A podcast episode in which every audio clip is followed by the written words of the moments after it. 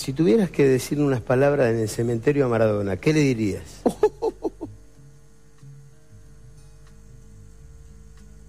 ¿Qué le diría? ¿Y vos me preguntás eso a mí? Además, lo sacaste vos al tema. Yo no, no hablé de la muerte, lo hablaste vos. Gracias por haber jugado al fútbol. Gracias por haber jugado al fútbol. Porque es el, el deporte que me, que me dio más alegría, más libertad. Es como, como tocar el cielo con las manos. Gracias a la pelota. Sí, pondré una lápida. Gracias. Con Carlitos, Evita y el Che. En el 60 nació Pelusa y como un meteoro apareció. Con la pelota hacia un estrágo, 16 años y el cielo se estrelló. Primero fue Estrella Roja, con los cebollas se consagró. Hacia el futuro, el pibe de oro ya va contento, ya la pegó. Luego vinieron años gloriosos, Boca y los viajes, que lo parió. Hoy en Italia sos más que un santo, da San Genaro y luego estás vos.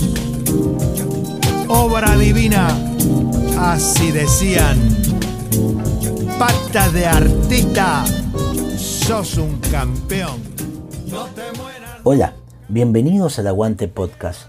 El día de hoy continuamos hablando de Diego Armando Maradona. Ahora hablaremos sobre su relación de la política, la música e incluso con la iglesia.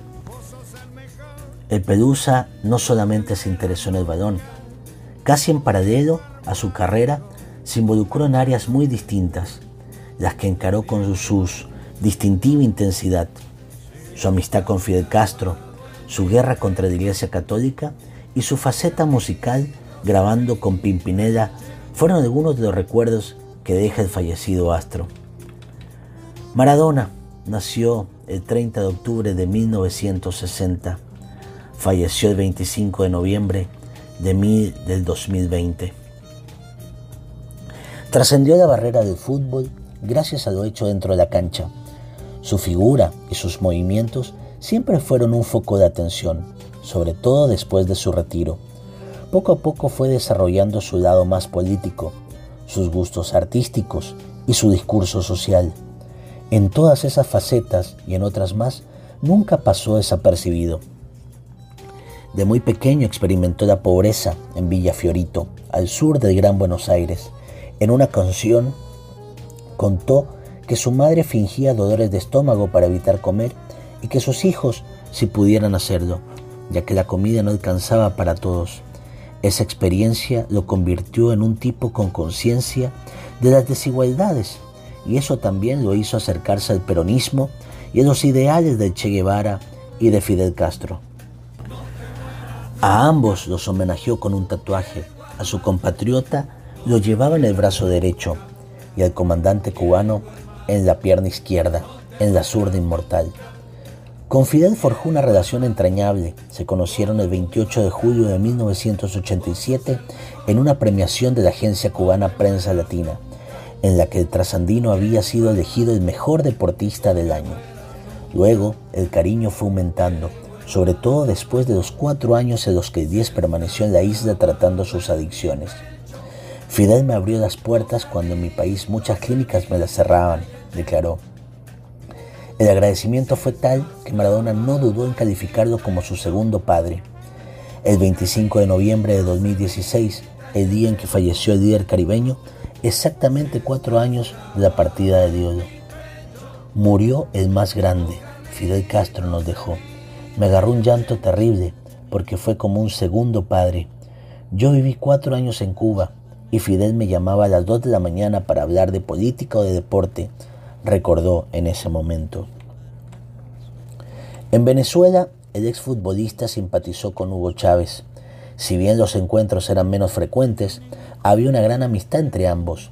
Incluso el fallecido gobernante venezolano lo invitó a la segunda cumbre de pueblos y cuarta cumbre de las Américas en noviembre de 2005. En otra ocasión, cinco años después, Diego pasó por Caracas, donde brindó una conferencia de prensa en la que el mismísimo presidente llegó a saludarlo. Tras su deceso, el 5 de marzo de 2013, le dedicó sentidas palabras. Lo que me dejó Hugo fue una gran amistad, una sabiduría política increíble. Hugo Chávez ha cambiado la forma de pensar del latinoamericano. Nosotros estábamos entregados a Estados Unidos, y él nos metió en la cabeza que podíamos caminar solos. Con Nicolás Maduro, sucesor de Chávez, también hubo una muy buena relación y el crack argentino lo graficó con una potente declaración. Somos chavistas hasta la muerte y cuando Maduro ordene estoy vestido de soldado para una Venezuela libre, para pelear contra el imperialismo y los que se quieren apoderar de nuestras banderas, que son los más sagrados que tenemos. Además, fue comentarista de la cadena Telesur durante el Mundial de Brasil 2014, algo que siempre lo llenó de orgullo. Ha llegado el momento emocionante de mi vida de firmar este contrato que me diga Telesur, me diga mis amigos venezolanos, me diga el presidente Nicolás Maduro, y que por sobre todas las cosas me siento muy, muy amigo del comandante Chávez. Vamos a transmitir todo el Mundial de Brasil en Telesur porque así lo hubiera querido el comandante, sostuvo. Maradona también tuvo un vínculo muy cercano con Evo Morales, con Lula da Silva y Pepe Mujica. Al expresidente boliviano, por ejemplo, le dio un contundente apoyo después de que éste partiera al exilio. Hoy el pueblo boliviano está sufriendo por un golpe de Estado que te obligó a dejar el gobierno en 2019. Yo estoy seguro que en estas próximas elecciones vas a volver para ayudar a tu gente. Arriba Evo Morales, arriba Bolivia, expresó en julio pasado. En Argentina su amistad con Néstor Kirchner y Cristina Fernández, que luego se extendió hacia el actual mandatario Alberto Fernández, fue firme hasta el final. Fui, soy y siempre seré peronista. Fue una de las frases que manifestó recientemente con motivo del Día de la Lealtad, que se celebra cada 17 de octubre en su país. También fue un acérrimo crítico de la gestión de Mauricio Macri. Este último dijo, tuve que hacer algo durísimo porque también era mi ídolo el ídolo de todos los argentinos. Fue sacar a Diego Maradona de boca y de ahí se construyó.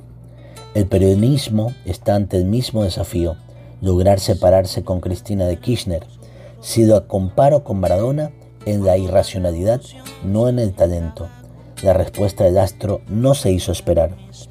Yo le pido al pueblo argentino que apoye este gobierno, que lo haga desde sus casas, desde las redes, porque este gobierno no es de Alberto y Cristina, es de todos. Ya no es más el país de Ricachón y sus amigos. Y a vos, Mauricio, te digo que a mí no me echaste de ningún lado.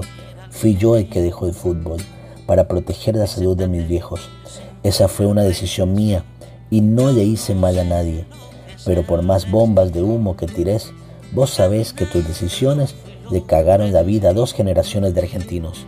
Hacete cargo, querido, ya lo dijo tu padre, le contestó de vuelta. Cuando todavía no se destapaban todos los escándalos que hoy avergüenzan al catolicismo, Diego Maradona se atrevió a confrontarlos. Tras la muerte de Juan Pablo II en abril del 2005 lo sintetizó así. Me ha dolido porque se va un ser humano, pero pasa que con la iglesia estoy peleado a muerte. Su primera visita al Vaticano se produjo cuando jugaba en Nápoles.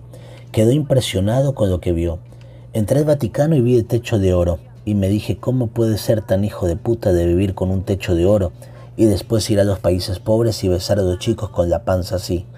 Dejé de creer porque lo estaba viendo yo, confesó. En esa misma visita que realizó junto a su esposa Claudia Villafañe, su hija Dalma y su madre, ocurrió un episodio que refleja la personalidad de Diego. A cada uno de ellos el Papa le regaló un rosario. Diego fue el último en recibirlo. Este es especial para ti, le dijo Juan Pablo II. Maradona lo miró y al ver el obsequio le preguntó, ¿qué tiene de especial si es igual que el resto? El Papa se quería suicidar, el hijo de puta, diría Diego en una entrevista televisiva. Le explicó incómodo que ese estaba bendecido. ¿Cómo? ¿Y los otros no? contragolpeó el astro argentino. A Diego Armando Maradona las cámaras no le incomodaban. Fue comentarista en varios eventos y hasta llegó a tener un estelar de conversación propio llamado La Noche del 10, que se emitió en Canal 13 de Argentina entre el 15 de agosto y el 7 de noviembre de 2005. La instancia nació como una idea del productor Eduardo Fernández, y en ese ciclo desfilaron figuras de todos los ámbitos, Pelé, Robbie Williams, Fidel Castro, Roberto Gómez Bolaños, Rafaela Carrá, Mike Tyson, Tadía, Paulina Rubio, Zinedine Zidane, Enzo Francescoli, Joaquín Sabina y Lionel Messi, además de las célebres animadoras trasandinas Mirta Legrand y Susana Jiménez. En el espacio lo acompañaba el ex arquero Sergio Goicochea. En ese programa se produjo uno de los hechos más pintorescos que se recuerde. Maradona se realizó una autoentrevista. Si bien la temporada fue breve, le valió ganarse el premio Martín Fierro, el más prestigioso de su país al mejor programa de interés general. A Boca, allá en México, ¿eh? Sí, pero lo dejamos afuera, ¿eh? Sí, nos dejaron afuera, sí. Lo dejamos afuera con el gol de Samuel. Al- en un- los últimos minutos. Sí, vamos, sí, y quedamos fuera, pero contra, contra Boca. Me, me llena mi corazón de alegría. Yo viendo el chavo me siento mucho más libre, me siento mucho más tierno, quiero más a mis hijas, quiero más a la vida, me río y por sobre todas las cosas quiero seguir luchando para estar cada día mejor. Tiene una música, espera. Ah, ah, eh, te- Tengo una música que habla de los fans que siempre quieren ser los ídolos.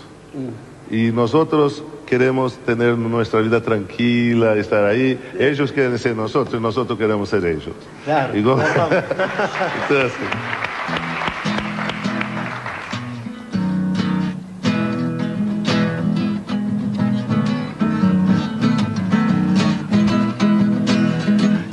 sou eu, Maradona? Quem é você? Você quer ser eu e eu quero ser você. Quem sou eu nesta vida? Quem é você? Você quer ser eu e eu quero ser você. Não discuto mais a vida, já não quero nem saber. O que é certo para mim pode ser errado para você. O dinheiro que eu juntei não pagou a minha entrada. Vou levando muito amor, porque lá do céu não paga nada. Mas quem sou eu, Maradona? Quem é você? Você quer ser eu e eu quero ser você. ¿Podrías vivir sin que nadie te conozca? No, no, no porque me acostumbré, Diego. Nos acostumbramos. ¿Cómo ves a Maradona en la vejez? Yo me veo, me veo como abuelo, me veo con, con los hijos de Dalma o de Janina y yendo al palco de la cancha de Boca, por supuesto. De la Boca, yendo ya de viejo, no creo que me, que me conozca más demasiado la gente y disfrutar de mis nietos.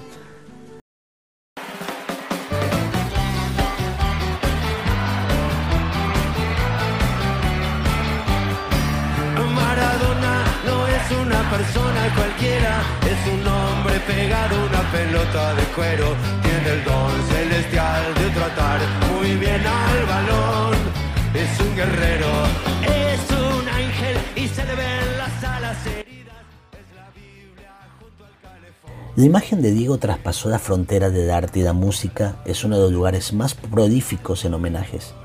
Al menos una decena de temas son parte del cancionero popular argentino y también internacional. Joaquín Sabina, Los Cafres, Mano Negra, Fito Páez, Manu Chao, Los Piojos, Ratones Paranoicos y Rodrigos fueron algunos que compusieron en honor al astro. Este último dedicó La mano de Dios, un verdadero himno que el fallecido Potro dejó antes de partir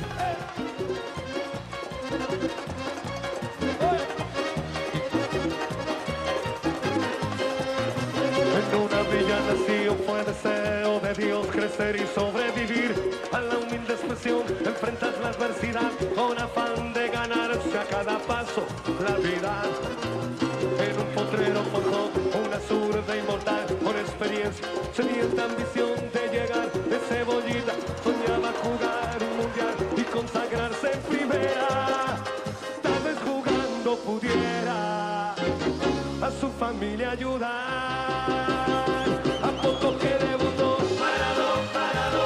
No solo eso, Maradona incluso llegó a grabar.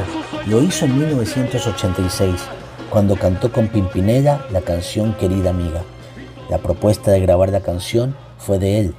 Nosotros compusimos la canción con Lucía y se la regalamos en un cassette, que era lo que se estilaba en aquel momento, para doña Tota, su madre, comentó Joaquín Galán, integrante del dúo, a Radio ADN durante su visita.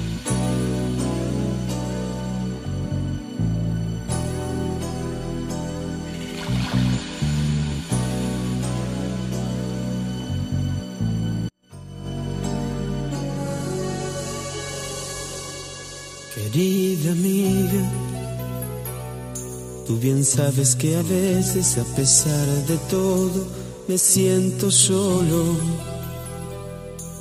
Querida amiga,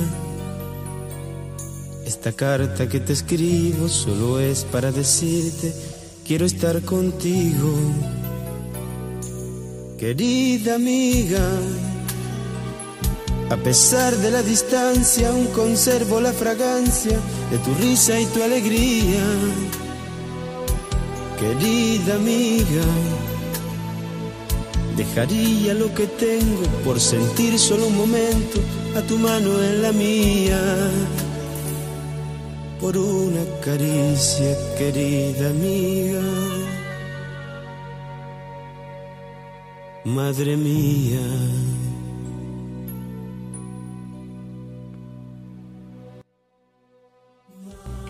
No cabe duda de que su calidad de astro le abrió las puertas de muchos ámbitos, algunos buenos y otros no tanto, pero cada edición que tomó la llevó a cabo con la misma intensidad que tenía dentro de la cancha. Maradona siempre no eludió decir lo que pensaba ni colaborar con las causas que creyó justas. Esto ha sido el Aguante Podcast. Se despide Juan Luis Fuensalida y los invito a escuchar el próximo podcast que hablará sobre Maradona y la música inspirada en él. Nos vemos. Chao, chao.